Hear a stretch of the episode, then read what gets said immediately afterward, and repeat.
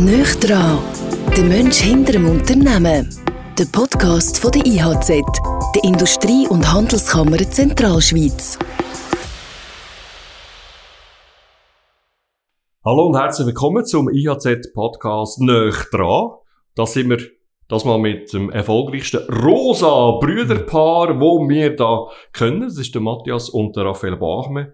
Sie sind Inhaber und Geschäftsführer von der, vom Confiseur Bachme AG und das ganze Spektakel haben wir da im wunderbaren Büro vom IHZ-Direktor, vom Adrian Derungs. Ja, guten Morgen miteinander, auch von meiner Seite. Wunderbar sind ihr zwei da. Äh, es ist ja so gewesen, dass wir euch dürfen einen, äh, einen Preis geben, einen Erkennungspreis. Und da habe ich euch äh, dürfen kennenlernen und gesagt, hey, äh, zu, zum Thomas Sodermatt, unserem Kommunikationler, das wäre der Hammer. Die zwei, die sind super. Das ist ein Familienunternehmen da aus der Region. Und schön sind wir jetzt da, den Morgen. Freut mich sehr. Herzlichen Dank für die Einladung. Wir sind sehr gerne gekommen. Natürlich auch jetzt in der frühen Morgenstunde. Also wir, wir haben schon ein paar Gipfel hinter uns natürlich. aber wir sind sehr, sehr gerne gekommen. Herzlichen Dank. Ja, danke auch für die Einladung. Ja. Wieso gibt sich nur gemeinsam? Weil ihr habt auf das wirklich Wert gelegt. Das hat verschiedene Gründe. Also ich glaube schon, dass wir sehr gut harmonieren. Äh, Das ist äh, auch schon in den jungen Jahren so gewesen. Ausprägt ist es geworden, wo wir zusammen auf Wanderschaft sind. Wir sind fast ein Jahr zusammen unterwegs in Asien. Und äh, ja, darf ich sagen, seitdem geht es uns eigentlich nur zusammen. Und äh, das macht es spannend. Aber wir sind sehr gern, erstens sind wir sehr gern zusammen und zweitens äh, tun wir auch gerne zusammen Projekte verwirklichen.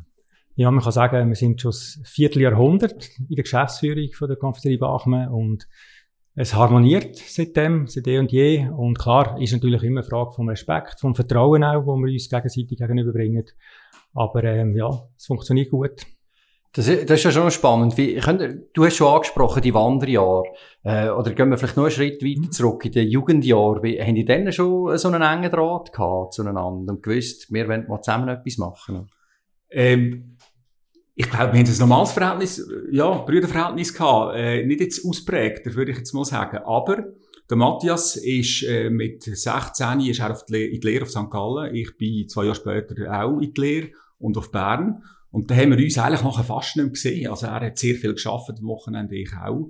Wir haben uns nur noch an Ostern und Weihnachten gesehen. Es hat, hat dazu, wenn es dazu wollen, dass wir keinen Dienst hatten, weil es halt eben auch ein sieben Tage Betrieb war. Und da haben wir uns ein bisschen aus den Augen verloren.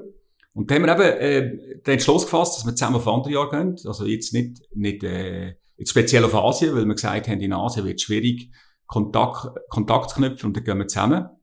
Und dort äh, haben wir uns eigentlich wie neu kennengelernt. Und heute ist es wirklich so, wenn wir irgendwo zusammen äh, eine Sitzung haben oder auftreten, ich schaue ihn an und ich weiss, was er denkt. Und das ist einfach, weil wir halt ein Jahr lang zusammen so nahe waren. Also wir haben ja wirklich ein Jahr lang äh, sind wir zusammen arbeiten, wir sind äh, zusammen das gleiche Zimmer geteilt. Das ist halt dann schon etwas, wo, wo man einem so gut kennenlernt wie, wie nie zuvor. Ja. Und wenn du jetzt gerade anschaust, was denkt er jetzt gerade? Ja, Der Grossbrüder. Der Grossbrüder, ja. Also jetzt äh, fühlt er sich locker und, und hat Freude, dass er natürlich das darf da sein wie ich auch. Schlussendlich. Darf ich noch rasch nachfragen? Asien, jetzt haben ihr gesagt, okay, wir gehen auf Wanderjahr, oder? Und jetzt kommen wir nicht vom Fach, oder? Bäcker, Konditor, äh, auch die ganzen Spielformen bei den feinen Sachen, die wir euch haben. Wieso gerade Asien? Also, wäre mir jetzt nicht in Sinn gekommen, oder äh, ist das dort irgendwie besonders, besonders, äh, ein, gute, äh, ein guter Ort, um das zu erlernen, oder? Gut, wir haben in, in Japan gibt's einen Namensvetter, also der Konfiserie Bachmann, der Herr Watanabe, der hat unseren Betrieb da besucht in Luzern und hat gesagt, ich mache eine deutsche Bäckerei in Japan auf. Und wir haben dann die Chance wahrgenommen und haben gesagt, ja, das ist einmalig, das ist 1986 gewesen, also da hat es noch kein Internet gegeben. Da ist man noch, also wenn man dann auf Japan gegangen ist, ist man dann gewesen. Und wir haben gesagt, wir machen das zusammen, weil, dass wir das zusammen können erleben können. Und das hat sehr gut für uns geholfen. Wir sind fast ein Jahr dort gewesen, haben uns dann auch sehr stark austauscht. Und das Interessante gewesen, wir haben Sachen entdeckt und gesehen oder gelernt, wo bei uns Tradition kennt, wo er dann Rezepturen, die er verbessert hat, wo wir dann ihm eigentlich wieder zurückkopiert haben. Also wir haben einfach eine sehr intensive Zeit in Japan und äh, haben uns natürlich so sehr gut und immer besser kennengelernt. Also da gibt's vielleicht noch anschließend auch eine spezielle Story, aber wie wie Brüder gesagt hat, Herr Watanabe, das ist der erste Konditormeister in Mhm. Japan. Und ich muss mir vorstellen, nach dem Zweiten Weltkrieg hat's, ist erst Nachfrage nach Brot oder süßem Mhm. Gebäck gekommen in Japan. Zuvor hat es dort dann eigentlich nichts in dieser Art gegeben oder äh, in einer Breite. Mhm. Und durch das ähm, sind dann Bäckereien entstanden, also eigentlich natürlich in erster Linie, weil halt Amerikaner oder halt auch Europäer stationiert sind in Japan nach dem Zweiten Weltkrieg, ist die Nachfrage gekommen. Und Brot und Gebäck sind immer ein Luxusgut gewesen, in Japan heute noch.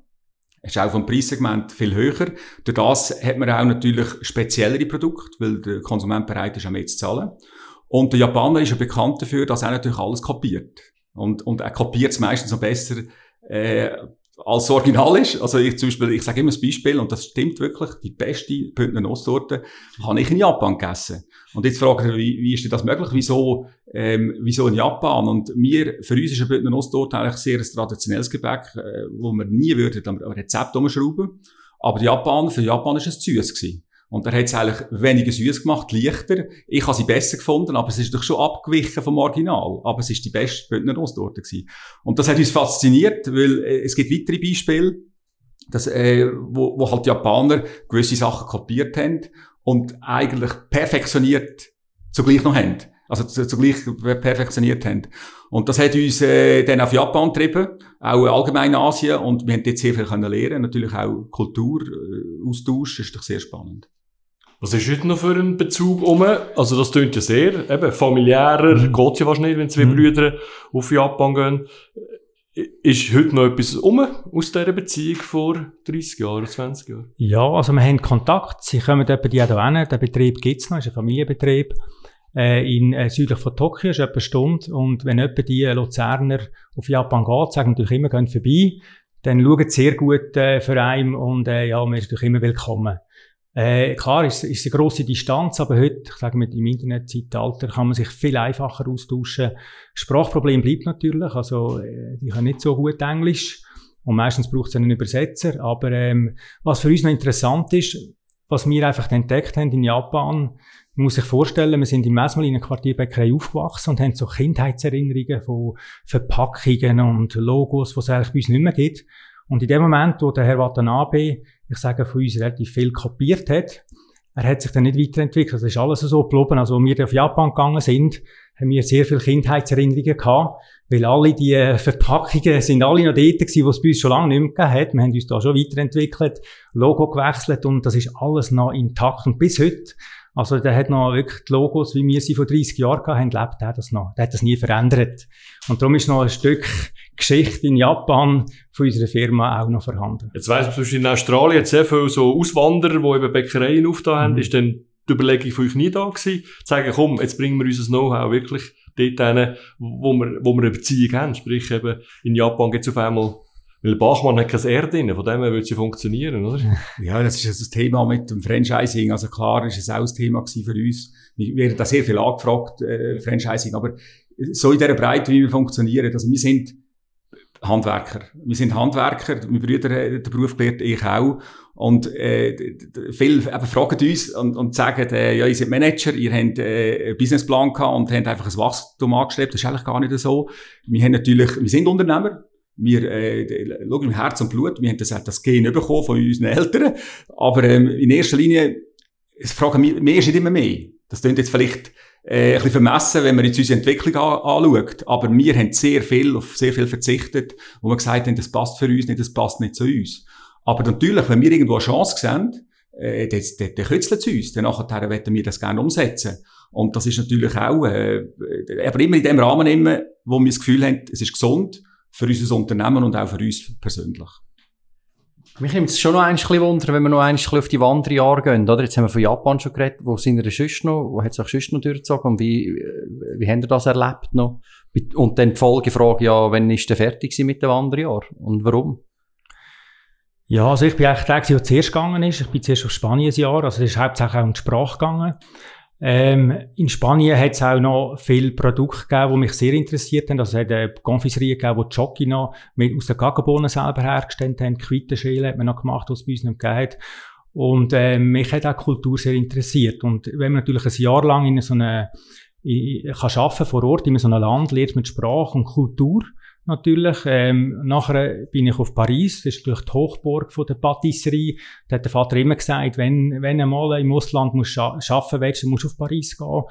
Äh, das ist natürlich ein spezielles Erlebnis gewesen, in diesen, grossen Häusern, in diesen Konfiserien dürfen mitschaffen. Aber man muss sagen, man hat natürlich nicht einfach können sich anmelden und dann dort äh, eine Stelle bekommen, sondern man hat äh, eigentlich gratis geschafft. Also es ist einfach das Privileg gewesen, dass man dort mithelfen und das sind sechs, äh, sieben Tage hat man dann durchgeschafft, meistens zwölf Stunden am Tag in einer Kellerrunde. Aber es ist ein ganz spezielles Erlebnis und das hat uns auch, Raphael hat das auch so erlebt.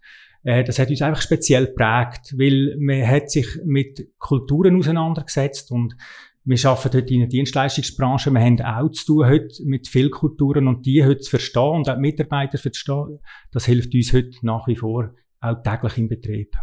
Aber es ist natürlich so ergänzend, äh, prinzipiell, also, gestohlen, also die, die, Idee ist eigentlich von meinem, von meinem Vater gekommen und er, er hat sehr viele Beziehungen im In- und Ausland, also unglaublich viel Fachkontakt. Äh, und äh, er hat uns eigentlich nachgelegt, er gesagt, wenn ihr jetzt den Beruf gelernt habt, in der Schweiz sehen viele noch das Gleiche.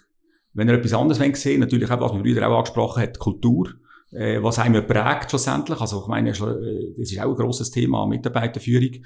Und dass man Mitarbeiter auch kann verstehen, muss man manchmal sich auch in ihre Lage hineinversetzen. Und wir haben natürlich das erlebt, einfach äh, der letzte sein vom Glied, also der, wo noch, wenn man mit dem Schulfranzösisch auf, Fran auf Frankreich geht oder auf Paris, oder, dann kommt das meistens, äh, ist, ist es schwieriger und man muss sich ein bisschen durchkämpfen. Man ist eigentlich der letzte vom Glied und dass man das eigentlich halt einmal spürt, wie man sich dem fühlt, wenn man dann kaum sich kann verständigen kann. Genauso fühlen sich eigentlich gewisse Mitarbeiter von uns auch, wenn sie in die Schweiz kommen. Und das ist, hat uns natürlich schon sehr stark geprägt und das ist auch etwas, wo wir heute noch davon zehren können. Aber es ist so, ähm, wir haben im Ausland viele Sachen gelernt, wo es hier in der Schweiz gar nicht gibt. Das hat natürlich auch den Horizont eröffnet. Also, es gibt manchmal Sachen, die wir ganz anders anschauen. Also, erstaunlicherweise viel manchmal noch gleich im Unternehmen inne, wo ich sage, das Produkt ist ein zeitgemäß, wo andere sagen, nein, das stimmt ab, das müssen wir, nicht adaptieren. Und wir haben das Gefühl, nein, da ist jetzt Zeit gekommen, dass man es muss adaptieren. Und, und das ist natürlich immer ein bisschen eine Frage vom Horizont, was hat man gesehen? Und durch das halt auch ein breiteres Wissen. Also ich will das nicht werten. Das ist ja nicht äh, werten, im, im Gegensatz äh, zu jemandem, der vielleicht halt äh, mehr die Schweizer Konditorei könnte. Das ist einfach ein breites Wissen. Ist denn für euch immer klar gewesen, dass ihr die vierte Generation sind? Also äh, Le Papi hat euch ja relativ früh schon das Vertrauen gegeben, wenn er feiert das Jahr das 15. Jubiläum, also seit 15 Jahren sind ihr äh, Inhaber und Geschäftsführer. Ist das immer schon um gewesen, was wir, also meine Buben werden dann irgendwann mal meinen mhm. Laden übernehmen. Gut, wir sind natürlich zusammen in einer Quartierbäckerei aufgewachsen und haben das alles hautnah miterlebt. Wir haben auch, ich sage, das Unternehmertum miterlebt, auch, ähm, ich sage, die Familie selber. Wir sind so aufgewachsen und klar, wir sind in der Bachstube gross geworden, oder? Wir sind einen Stock haben und dann haben wir ein Stück Teig auf dem Tisch gehabt.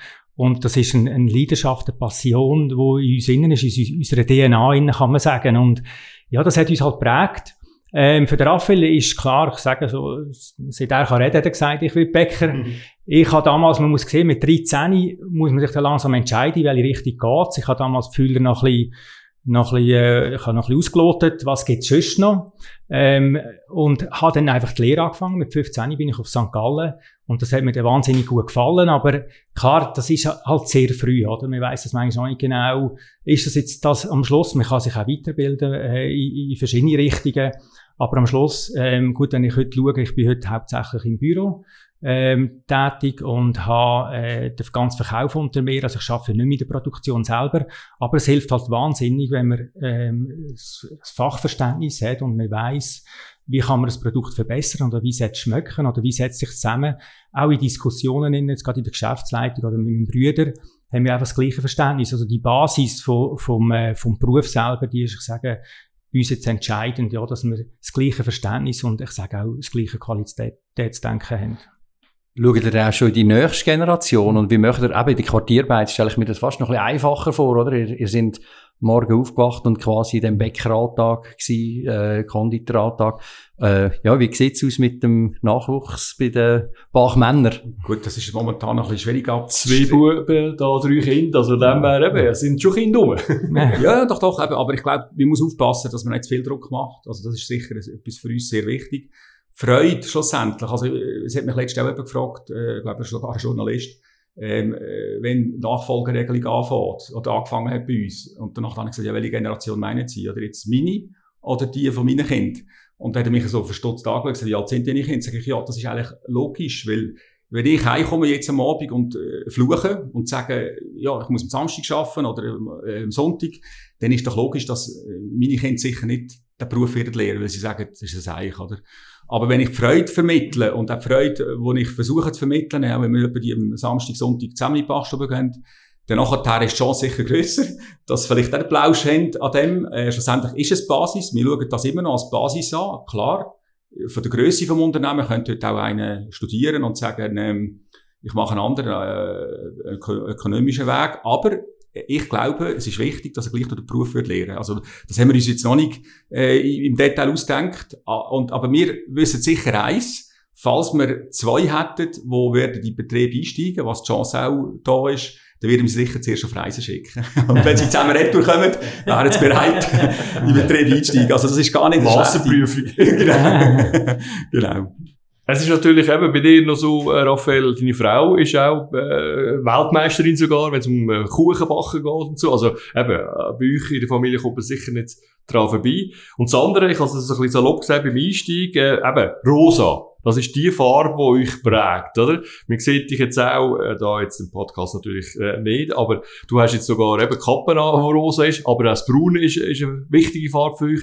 Hat es denn nie die Überlegung gegeben, gerade eben, wo ihr dann die Verantwortung übernommen habt, das Rosa eventuell ein bisschen abzuschwächen, weil das ist sehr dominant.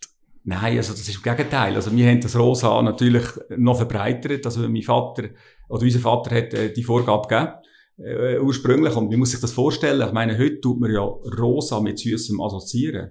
Aber er hat in einem Zeitpunkt eigentlich die Farbe gewählt, wo viele Männer sich gestört haben, dass sie mit dem rosa-roten Sack durch die Stadt laufen und gesagt haben, dass es geht nicht.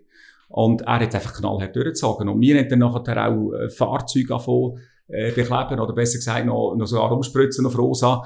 Wir haben einfach Kraft gesehen und es gibt eigentlich ein Beispiel, wo, wo ich immer wieder erzähle, wenn man schaut, was was die Farbe für eine Kraft kann haben. Und das ist eine, eine, eine Mutter, eine bekannte Mutter, hat mir gesagt, glaubst du nicht, jetzt bin ich mit meinem fünfjährigen Sohn die Werkhoffstrasse entlang gelaufen dort. Und danach ist es so, wir haben so ein rosa-rotes Lieferfahrzeug mit der Katzenstreckchen drauf und lustige Katze drauf. Ähm, danach hat sie im, im Sohn gesagt, oh, hast das lustige rosa-rote äh, Lieferauto gesehen oder Auto gesehen? Und dann sagt er, meinst du Bachmann-Auto? Also, für, selbst für jemanden, für jemanden, der noch nicht lesen und schreiben ist Rosa Bachmann. Und das ist natürlich die Kraft von der Farbe, die wir natürlich versuchen zu leben. Ja, und äh, jetzt, äh, eben Bachmann ist omnipräsent, als Luzerner kennt man euch. Äh, es ist, ich bin selber in Würzbach aufgewachsen, man hat immer äh, die Marke schon, schon kennt und gleich hat man dann irgendwie den, den Wechsel es ist sicher auch ein, ein wichtiger, wichtiger Zeitpunkt gewesen von eurem Vater jetzt zu euch. Wie ist das für euch persönlich gewesen? Ist das äh, schwierig gewesen? Ist das äh, ein langer Prozess gewesen, wo wir eh einfach drinnen gewesen sind? Könnt ihr bis zu dem noch ein bisschen erzählen? Ja, also wir sind äh, eben noch für andere Jahre gewesen, bis 1995, 96 und äh, wir sind unter, wir haben das genossen, sind unterwegs gewesen und dann ist halt mal das Telefon gekommen vom Vater und hat gesagt, es wäre gut, wenn langsam einer heimkommt. Und wir haben natürlich noch, klar, wir hätten das noch weiterziehen können. Und ich bin ja älter, ich bin ja schon früher gegangen. Ich hatte gesagt, ich mache das. Ich gehe zurück in Betrieb. Ich habe aber auch gewusst, in dem Moment, wo ich eintrete, dass es dann äh, gelaufen ist. Also das heisst, ich komme dann nicht mehr so schnell, ich kann mich nicht mehr so schnell wieder abnabeln. Und äh, klar, wo man dann, äh, der Raphael hat gesagt, ja, für ihn stimme ich auch. Die Zeit ist reif. Wir sind dort auch schon 6, 27 gewesen und sind dann in Betrieb eingetreten. Und das erste sind wir beide, also wir haben ja den Beruf gelernt und sind immer in der Fachwelt drin gewesen. Wir haben in der Produktion mitgearbeitet, das etwa drei Jahre miteinander, haben das uns ein bisschen aufgeteilt, haben natürlich sehr viel verändert, wir haben wir haben natürlich gesprüht von Ideen, ist nicht immer gut angekommen, also wir haben natürlich sehr viel umgesetzt und klar, wir haben Mitarbeiter gehabt, Langjährige, wo, wo natürlich, das ist das Ungewöhnlich gewesen, oder? Das ist dann plötzlich andere Ideen und es ist viel festgefahren gewesen. Und dann haben wir uns dort richtig können ausleben und klar, wir haben uns auch müssen wir haben uns müssen beweisen und hat dann auch, es ist dann das KKL ist damals aufgegangen, 99, das ist so die Wendung gewesen, wo wir dann anfangen Läden umbauen. Ich habe mich dann plötzlich mit Ladenumbau befasst, bin dann mit Feng Shui gekommen damals. Äh, ich habe das in Japan gesehen, hat mich immer fasziniert, oder? Die Kraft vom Laden, von, äh, von der Belichtung, von der Theke, vom Warendruck, einfach wie das alles muss sein. Ich habe sehr viel gelesen darüber. Und dann hat es geheißen, uh, ja, nicht, oder? Das ist, äh, geht gar nicht, oder? Das ist damals noch ein Fremdwort gewesen, Feng Shui. Und wir haben einen riesen Erfolg mit dem. Und äh, gerade mit unserem Architekt, mit dem Marc Jöl, sind wir da sehr tief in das Thema hineingegangen und haben Erfolg gehabt. Haben äh, im Bahnhof dann plötzlich 20, 30 Prozent auf gleicher Fläche mehr Umsatz gehabt. Haben uns dann auch gefragt, wie ist das möglich, oder? Und haben dann, klar, hat sich die eine und die andere Chance gegeben, aber ich habe mich dann ein bisschen abknabbelt, mehr ins Büro, mehr in Verkauf hinein und haben uns dann halt müssen organisieren und aufteilen. Und so ist es entstanden. Äh, wir haben damals eine Geschäftsleitung gebildet, äh, vor 20 Jahren, und die ist heute immer noch in der gleichen Konstellation. Also wir sind immer noch unverändert seit 20 Jahren. Und das ist natürlich auch äh, ein grosser Verdienst, dass man das alle mitträgt. Äh, die ganze Expansion oder das Wachstum äh, oder auch der Erfolg, ja, das ist, äh, ich sage, wir haben immer auf Kontinuität aufgebaut.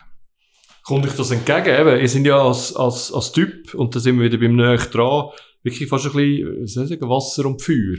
Oder? Also, du, Matthias, mhm. bist eher ein bisschen ruhiger, so mhm. nehme ich dich einmal seit äh, Jahrzehnten wahr. Du, Raphael, bist eher ein bisschen der Quirlige. Also, ist genau das vielleicht der Grund, warum ihr beide so funktioniert? Ich glaube schon, dass, dass wir uns sehr gut ergänzen. Aber wie du sagst, das stimmt. Wir sind unterschiedliche Typen, ähm, unterschiedliche Charakter natürlich. Äh, trotzdem haben wir die gleiche, äh, ich sage, die gleiche Ausbildung genossen, äh, die gleiche äh, Erziehung. Es verbindet uns sehr viel, aber wie, wie ich am Anfang schon gesagt habe, der Respekt und auch das Vertrauen ist immer noch das Wichtigste. Und wenn wir, wir sind, es ist gut möglich, dass wir nicht gleicher Meinung sind, aber dann bleiben wir einfach immer sachlich. Also es ist nie etwas Persönliches oder, äh, oder einfach Streitereien oder Neid oder so, das gibt's bei uns jetzt nicht. Oder? Und wenn es dann um die Sache geht am Schluss, kann es mal sein, dass einer halt nachgeht. Aber äh, es ist nicht immer ganz, ich sage, also Streit daraus hat es eigentlich noch nie gegeben. Der kleine Bruder hat auch nichts zu sagen, oder? Von der Hierarchie her, muss ich sagen. Nein, ist, aber es ist ja so, also, du sprichst schon etwas an. Ich meine, prinzipiell, auch mit der Zeit, es verändert sich auch viel, das Unternehmen hat sich verändert, auch wir verändern uns. Aber es gibt ein, eigentlich Prinzip, eine Regel, oder besser gesagt, was, etwas, wo wir uns selber unbewusst auf die Fahne geschrieben haben, ist eigentlich, wenn man jetzt schaut, das Erfolgskonzept, wenn man sagt, wenn man gleichberechtigt, was sie uns ja gesagt haben, das dürfen wir ja nicht so machen, äh, gleichberechtigten Betrieb führen, würde ja kein Unternehmensberater so empfehlen, oder? Irgendwo muss immer irgendwo halt eine Stimme mehr sein. Und wir haben den Weg so gewählt, weil wir das Gefühl, weil wir dazu mal schon das Gefühl können, es funktioniert. Aber es ist eigentlich ganz einfach. Man muss einfach im anderen mehr gönnen als sich selber. Und das klingt jetzt vielleicht ein bisschen abgehoben oder sogar geschwollen. Ein bisschen rosa. Ja, nein, aber es ist so. Aber das muss man sich vor Augen führen, oder? Dass wir ja zusammen, immer, wir sind immer stärker zusammen. Sobald wir vor da streiten, wir, wir streiten ja auch über Sachen, äh, aber irgendwo hat es einen Punkt, wo wir machen es jetzt so wie du oder ich. Und dann stehe ich hinter ihm und er hinter mir. Und schlussendlich hat man es nie besser, wenn man zusammen ist. Wir haben eine viel größere Kraft. Wenn ich in die Ferien gehe, weiss ich, Bude kann brennen, der Matthias ist dort. Äh, wir haben auch noch andere Mitarbeiter, die auch sehr gut schauen oder seit Jahrzehnten dabei sind. Äh, da werde ich jetzt auch wiederum nicht wertend sein, aber es gibt einfach ein gutes Gefühl. Aber dann muss man auch können auch akzeptieren, mal in sich einordnen und unterordnen. Und das ist ein entscheidender Punkt. Aber das können wir nicht nur jetzt gegenüber uns, sondern wir können das auch gegenüber unserem, unseren Leuten. Weil ich sage immer, Unternehmer im Unternehmen darf man nie stoppen.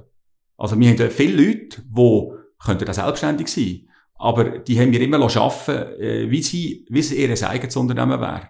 Und da sind wir wirklich, äh, darum ist ein Betrieb gewachsen, da können wir zurückstehen. Und da gibt es manchmal Entscheidungen, wo ich sage, ja, das hätte jetzt anders gemacht. Aber es kommt vielleicht manchmal sogar besser, als ich gemeint habe. Also das ist ja schlussendlich auch, muss man da eingestehen und muss können zurückstehen. Mhm. Ja, das ist jetzt noch ein bisschen Steilpass auch zu euch Produkt. Ich habe jetzt gleich auch noch als Konsument eigentlich eine Frage. Oder? Ich meine, ihr, äh, das, was ihr produziert, ist ja das ist ja immer mit etwas sehr Schönem verbunden mit Essen, oder? Und ich mhm. esse wahnsinnig gerne. Und wie, wie möchte ich, könnt ihr, also ihr seid schlank und rank essen, könnt ihr, könnt ihr überhaupt widerstehen, wenn ihr, wenn ihr, wenn ihr auch am dahinter sind und, äh, wie viel isst man da selber als Bäcker, Konditor? Wie geht ihr mit dem um? Ist das kein Problem? Gut, widerstehen ist schwierig, ja. Also wir sind natürlich klar auf der einen Seite ähm, probieren wir sehr gern, aber äh, wir ernähren uns einfach nicht davon, vor allem nicht von den süßen Sachen. Aber klar, am Morgen äh, essen wir auch nicht Praline, sondern dann essen wir ein Brötchen und probieren das. Am Mittag essen wir auch gesund, essen einen Salat, ein Bowl äh, oder wir haben äh, verschiedene andere Mittagsmenü, die wir anbieten. Aber es ist schon so, es ist natürlich äh, immer eine grosse Verlockung da. Wir möchten am liebsten immer alles probieren. Äh, wenn wir eine Praline-Schachtel von 40 Stück haben, dann ist wir nicht zwei, sondern wir wollen 40 probieren, aber wir müssen dann vielleicht nicht das ganze Praline, wir tun es dann meistens verschneiden. Das kommt nicht immer gut an, oder? Weil das manchmal ein bisschen respektlos ist, einem Praline gegenüber einfach, dass es so verschnetzeln. Aber es ist natürlich schon äh, etwas sehr Wichtiges, dass wir die Produkte, die wir herstellen, und wir sagen immer, wir, wir tun keine Zutaten verwenden, nichts, die wir nicht selber würden essen. Also ich sage, äh, nur aus der Schweiz und einfach ganz verschiedene Themen, damit wir wirklich dahinter stehen und die Produkte auch zu probieren und täglich zu probieren. Also das heißt, wir haben natürliche Produktschwankungen, das ist immer noch sehr viel Handarbeit äh, in unseren Produkten äh, und das ist darum äh, eigentlich sehr wichtig, ja, dass wir uns die dann auch annehmen und jeden Morgen das auch prüfen und, äh, und probieren.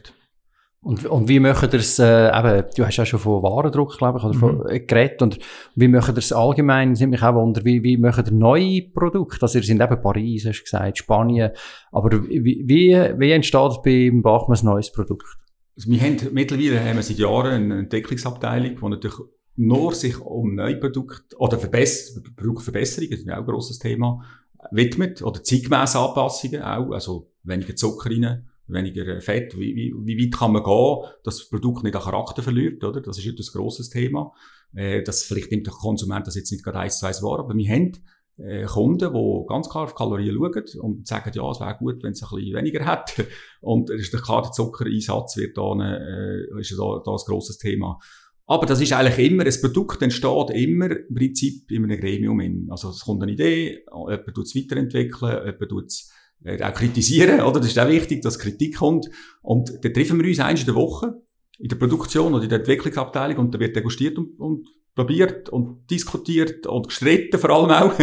das ist sehr wichtig. Also wir, wir haben eine gesunde Streitkultur, also manchmal dann gehen wir voneinander, oder? Und dann rauft, rauft man sich wieder zusammen. Ich glaube, das braucht es in einem Unternehmen, dass man einfach dann wirklich etwas Spezielles kann erreichen kann. Bevor wir vielleicht jetzt wirklich noch auf euch einzeln eingehen, mhm. noch schnell, ein Thema, das halt auch immer wieder in der Gegend umeinander schwirrt, ist eben das Food Waste, oder? Wenn mhm. man weiss, wenn man so viele Läden hat, äh, mhm. äh, so viel Ware produziert, wie läuft das bei euch? Weil es ist ja verständlich, dass man nicht mhm. jeden Tag äh, ausverkauft kann sein in mhm. all den Filialen, die ihr habt. Genau, also wir haben sehr viel Tagesprodukte. Das heißt, äh, die haben eine Lebensdauer von einem Tag und das sind auch Frischprodukte mit äh, heiklen Zutaten drin, Rahmeneier, wo man nicht äh, kann unbegrenzt haltbar haben. Und die Produkte, die, äh, klar, nach, wenn der Laden geschlossen ist, dann kommen die zurück. Jetzt ist es so, dass der Mitarbeiter das Produkt heimnehmen Dann haben wir eine Zusammenarbeit mit Essbar. Da gibt es auch in Luzern ein Lokal. Die könnten das am anderen Tag einsammeln. Wir schauen, dass das kühl bleibt. Dann haben wir mit Zürich eine Vereinbarung mit Heller Stadt Kübel, das ist auch so eine Organisation, die für Bedürftige die Essen einsammelt. Und auch mit Tischlein Deck dich haben wir auch eine Zusammenarbeit. Und dann haben wir klar das Brot selber, das ist eigentlich sehr gefragt. Das, kann man so, das könnte man sogar noch verkaufen für Tierfutter. Das funktioniert, so, sofern das einfach mit dem Sandwich geht's dann nicht, oder? Sobald es äh, etwas zwischendrin hat. Aber eins Brot ist in der Schweiz für Tierfutter noch zugelassen. Und so probieren wir natürlich, das möglichst schlank zu behalten. Das ist die eine Seite, wenn wirklich etwas übrig bleibt. Klar, der Kunde hat halt auch den Anspruch, dass wenn er am Abend in den Laden kommt, nicht, dass, dass nur eine Sorte Brot hat. Also man muss eine gewisse Angebotsbreite haben. Das ist halt immer so Gratwanderung, oder? Was lädt man zu? Das andere ist, wir produzieren in einer Tagesproduktion innen. Das heißt, wir arbeiten nicht über die Nacht. Wir produzieren immer wieder nach. Das heißt, wir fahren unsere Verkaufsstellen auch mehrmals an im Tag. Und das bietet auch Chancen, um das Food Waste tief zu behalten, weil wir halt nachliefern, wir nachproduzieren. Das heisst, der Verkauf kann gegen den Mittag nochmal nachbestellen von Frischprodukten. Also er tut relativ wenig bestellen und tut dann ergänzen. Und so behalten wir die Artikel relativ äh, tief in der Retour sagen wir im Fach, das sind Retouren. Und dann haben wir auch Artikel, ich sage zum Beispiel Cupcakes, die zwei, drei Tage haltbar sind, da können wir dort mehr Warendruck machen, also dass es immer noch etwas hat. Aber Frischprodukte, das ist wirklich eine grosse Herausforderung. Wenn es nicht mehr hat, ist nicht gut, weil dann verlieren wir Kunden. Wenn es zu viel hat, ist auch nicht gut, haben wir eine gewisse Verantwortung. Und da gibt es verschiedene Mechanismen, die arbeiten. Und das tun wir täglich überwachen, prüfen mit Kennzahlen. Das ist eine Zahlengeschichte, die in meinen Bereich hineingeht. Äh, und der Vorteil ist wirklich, weil wir eine Tagesproduktion haben, die im Tag innen arbeitet. Wir können ergänzen, wir haben sehr neue Wege. Und das ist auch für Mitarbeiter, ich sage angenehm, sie müssen in der Nacht arbeiten. Und dazu kommt auch noch, wir sagen dem frischen Konzept, wie es der Name sagt, die Produkte sind dann halt auch frischer, weil sie später produziert werden. Ja. Dann kommen wir ja, zu einer Rubrik und die eine, die wir für euch vorbereiten, ist mein First Time. Und Raphael, ähm, wir würden gerne hören. Mein erstes Auto, kannst du dich da noch daran erinnern, was das war? Äh, Mein erstes Auto, ich glaube, das war ein Jeep, ein grüner. Oder irgendein rosarot geworden ist. genau. Ja, also das erste Auto habe ich mit einem Kollegen abgekauft. Jeep. Ja, genau. Den Ja. gibt's nicht mehr irgendwo im Verkehrshaus draussen. Ich meine, wäre ja noch schön, oder? Ich bin gar kein Materialist. Also ich kann mit dem eigentlich sonst gar nicht anfangen. Also ich bin wirklich, mir sagt das gar nichts. Also ich habe Freude an einem schönen Backofen. Oder einer schönen Knetmaschine. also wenn, wenn äh, meine Brüder mir die Wahl geben, entweder äh, ein schönes Auto oder eine schöne Knetmaschine, dann ist für mich klar, was ich wirklich kaufe. Dann probieren wir es beim Matthias beim ersten Konzert. Kannst du dich noch daran erinnern, wenn das erste Mal, äh, ja, irgendetwas hängen geblieben ist? Das erste Konzert, ja, das war damals Bonnie Tyler, sagt ihr wahrscheinlich auch noch etwas. Ja, die Holly. Äh, da sind wir, äh, ja, das ist, äh, so, da sind wir irgendwo durch. Das war noch in der Schule, gewesen, oder? Das erste Mal weg gewesen und das erste Mal erlebt in so einer Halle innen und das ist Post ab, ja. Und vielleicht noch meine erste Sünde, oder? Weil, weil äh, war, äh, wie soll ich sagen, Zucker kann ja auch Sünde sein, manchmal wird das so ein bisschen in Verbindung gebracht. Gibt es etwas, wo du sagst, äh, das würde ich heute anders machen, Raphael? Schauen wir natürlich nicht als Sünde an. Also das ist ja so, es ist immer die Frage Menge. Menge kann Sünde sein, durchaus. Aber ähm, ja, also wenn, wenn du so willst, habe ich schon ein paar Mal gesündigt. Aber nein, es ist, es ist ja so, äh, der Zucker ist ein grosses Thema, äh, vor allem eben bei uns in, in, in der Produktentwicklung, was ich vorher schon gesagt habe. Aber ähm, äh, es ist immer die Frage Menge. Und Ja, ja, also jetzt losgelöst vom Zucker. Aha, Schon Entschuldigung. salopp gewesen. Nein, wirklich deine erste Sünde, oder? Wo du ein bisschen noch weisst, äh, das hätte ich äh, nicht so. ähm, Ja, es gibt schon ein paar Jugendstreiche, die ich da gemacht habe. in, in, im Messmali oben noch. Dazu mal, also, wo die, ähm, also, äh, ja, ich werde jemand gefragt, wo ich das erste Geld verdiene, verdient habe. Und dann habe ich gesagt, ja, ich habe das Bäckerwägel abgesperrt, äh, und dann einen Zoll verlangt, oder eine Maut verlangt, wenn die Tür hat wollen, bis dann halt die Mutter gekommen ist und, und das aufgelöst hat. Aber das sind, ähm, natürlich Sünden, ja, wo, äh, wo man vielleicht noch nicht, äh, das- Dazu, wo noch nicht als Sünde gesehen hat, Ja, äh, das- sondern schon eine Geschäftsidee. als Geschäftsidee vielleicht, ja, genau. Ja, wunderbar. Da sind wir vielleicht ein bisschen beim Persönlichen und wir haben jetzt viel auch über, äh, über euren äh, Beruf geredet. Und hat man da noch Zeit äh, äh, für, für Hobbys? Also ich weiss, Ma- Matthias, du bist, glaube ich, sehr sportlich. Wir können mal bei dir anfangen. Kannst du vielleicht zu dem etwas sagen? Ja, also ich bin 2005 an New York Marathon gegangen und habe jetzt erst mal so einen grossen Lauf gemacht, habe mich fast ein Jahr vorbereitet, oder? Dachte, es sei unmöglich. Und habe das dort so miterlebt. Klar, da immer von den ersten Kilometern angefeiert und äh, das, das ist einfach einmal unter die Haut gegangen und ich bin dann dran geblieben und habe dann einfach verschiedene Marathons gemacht, immer wieder in verschiedenen Städten in ganz Europa. Und habe dann irgendwann gemerkt, man, man muss immer schneller werden, oder? Man hat immer mehr Ziele oder man, hat, äh, man muss sich verbessern, es braucht immer mehr Aufwand. Und habe dann angefangen, Alpinspringen, also Trailrunning zu machen. Äh, zuerst mit, klar, 50 Kilometer sind die Ultra-Trails, die dann über einen Marathon rausgehen, dann sind die Höhenmeter dazugekommen und ja, dann bis 170 Kilometer, äh, so 48 Stunden Läufe an einem Stück. Und ja, dort habe ich gemerkt, dort sind die Grenzen, oder? Dort äh, sind dann etwa noch ein Drittel der Läufer, die mich ankommen, zwei Drittel fällt dann raus. Und das sind ähm, aber dann ganz andere Erlebnisse und das ist einfach meine Passion. Also für das trainiere ich das ganze Jahr durch. Es ist aber dann äh, auch viele mentale Geschichte natürlich. Also am Schluss äh, aber das ist, sind die Momente, wo ich für mich habe, ganz allein, wo ich abgekapselt bin, wo man mich nicht mehr erreichen kann. Und das sind die Momente auch, wo ich mich komplett runterfahre. Also es ist so wie ein Reboot wie mit einem Computer, oder? Wenn man dem Ziel ankommt. Also die Hirnzellen sind dann nur noch fokussiert aufs Ziel, oder? Man, man ist wie weg. Also man muss sich vorstellen, man ist wie, man hat das Gefühl, man sind zwei Wochen in den Malediven gewesen und sind abgeschaltet und dann, wenn man ins Ziel kommt, fängt man an überlegen, wo bin ich, wo, wo, wie komme ich heim, was ist für ein Tag, oder? Und das ist so ein bisschen, man ist total gelöst. Und das ist, das ist eine Sucht, oder? Also wenn man das erlebt, dann... Ich äh, gehe lieber aufs Malediven zwei. Wochen als als Stadtgrund. genau, aber das ist so meine äh, Passion und äh, das ist das, wo, klar, das sind so Erlebnisse oder so Momente, wo man wo man einfach immer wieder erleben will. Aber man merkt, man wird auch älter und man muss da auch ein bisschen bescheiden sein und einfach, den, ja, vielleicht dann irgendwann mal ein bisschen zurückstecken. Aber ich bin vor allem einfach sehr gerne in den Bergen äh, und ja, in der Natur draussen natürlich. gibt ja auch einen Instagram-Kanal, Ja. wo das, äh, wo du wirklich, äh, ja, betreust und, und das auch zeigst. Äh, das braucht ja auch Zeit, das braucht, äh, filmst du das alles selber und nebenbei? Oder hast du da ein Team, das da muss mitlaufen, die Arbeit? Nein, das ist ein bisschen mein Hobby auch noch. Also ich habe früher, ich habe das ja müssen verarbeiten. Das sind einfach sehr viele Emotionen.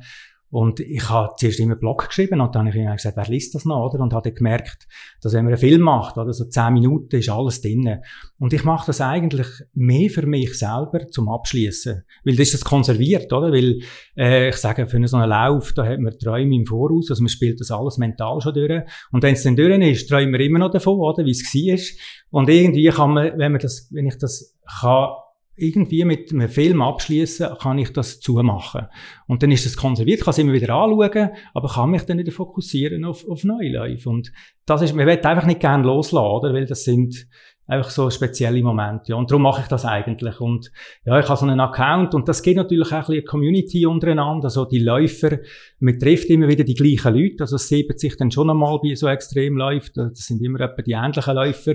Man tauscht sich dort auch Ähnliche Verrückte kann man auch sagen. Ja, ja. Also, ja, ja. ist immer nur die, die ins Ziel kommen.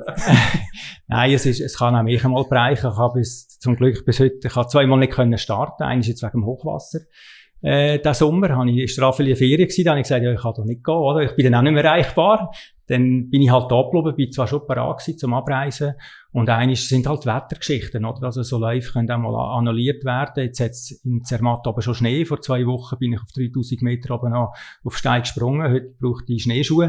Und das ist halt immer ein bisschen unberechenbar, ja. Man trainiert relativ viel für so etwas und wie es dann genau rauskommt, also man muss auch topfit sein, keine Verkältung, nichts. Also da muss man ja, und dann, dann kann es schon mal sein, dass man dann halt einfach den Vernunftweg aufgeht oder, oder sich zurück, zurückhält. Ja, das ist ja auch ein Zeitfaktor. Also du musst dir in der Agenda in dem Fall wirklich auch ja, Freiraum geben.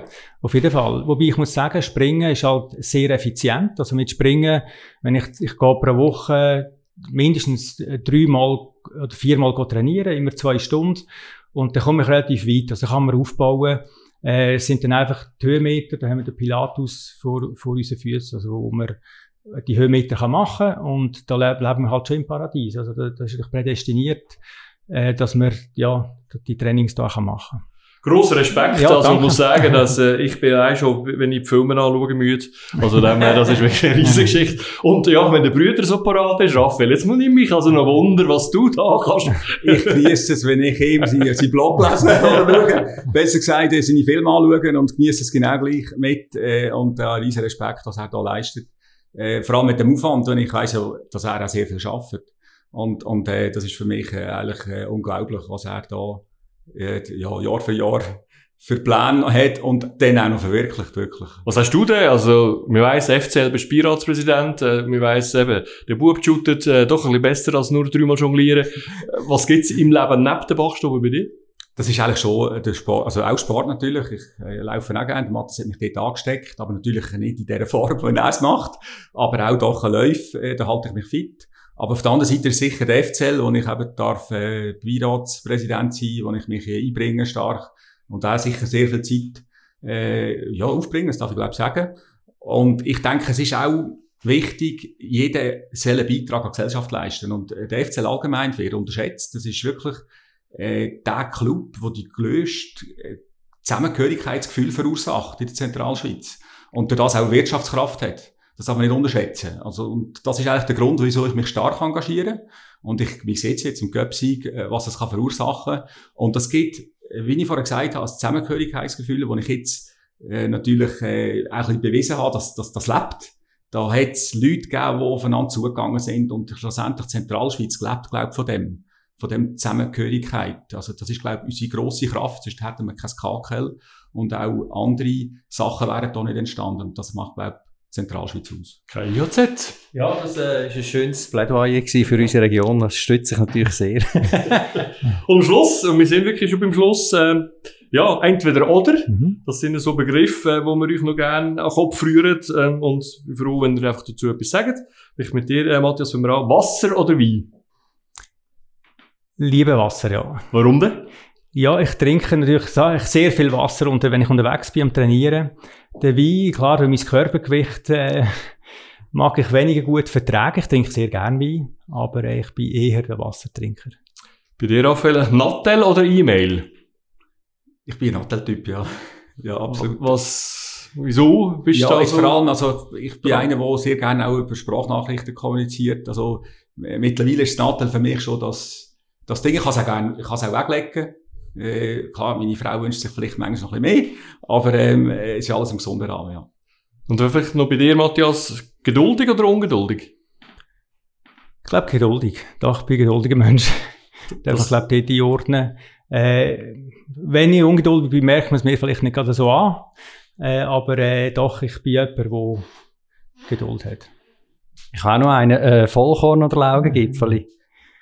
Ja, ich bin jeder Vollkorn-Typ. Also vor allem jetzt auch wegen der Ernährung. Ich habe mir natürlich durch, ich habe ja das Marathonbrot entwickelt. Heute ist es in Form von Pausenbrötli. Und da geht, da habe ich mich sehr stark natürlich mit äh, Spurelement, Vitamin und Mikronährstoff befasst. Und klar, das Pausenbrötli hat natürlich, klar, wenn man dann längere Ausdauerleistungen macht, oder ich sage Vollkorn, hat dann ein bisschen grösseren Speicher, ja. Und das Laugenbrötli, ich sage jetzt vor allem das Laugengipfeli, ist halt eher äh, ein Genussprodukt, ja.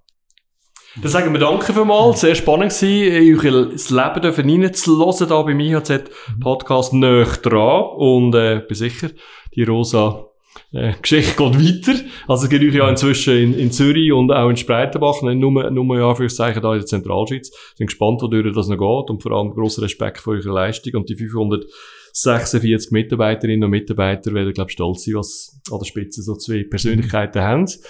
Danke im Namen von der IAZ, danke im Namen von Adrian Derungs. Ja, danke auch euch vielmals. Riesig spannend gewesen. Weiterhin viel Erfolg natürlich. Merci vielmals. Lieber gesund und munter. Alles andere wird sich zeigen. Gleichfalls, merci. Gleichfalls. Dankeschön. Danke, dass du dabei gewesen bist beim Podcast «Nöchtran» von der IHZ. Laufend Neues zur Wirtschaft in der Zentralschweiz gibt's auf www.ihz.ch. Bis zum nächsten Mal.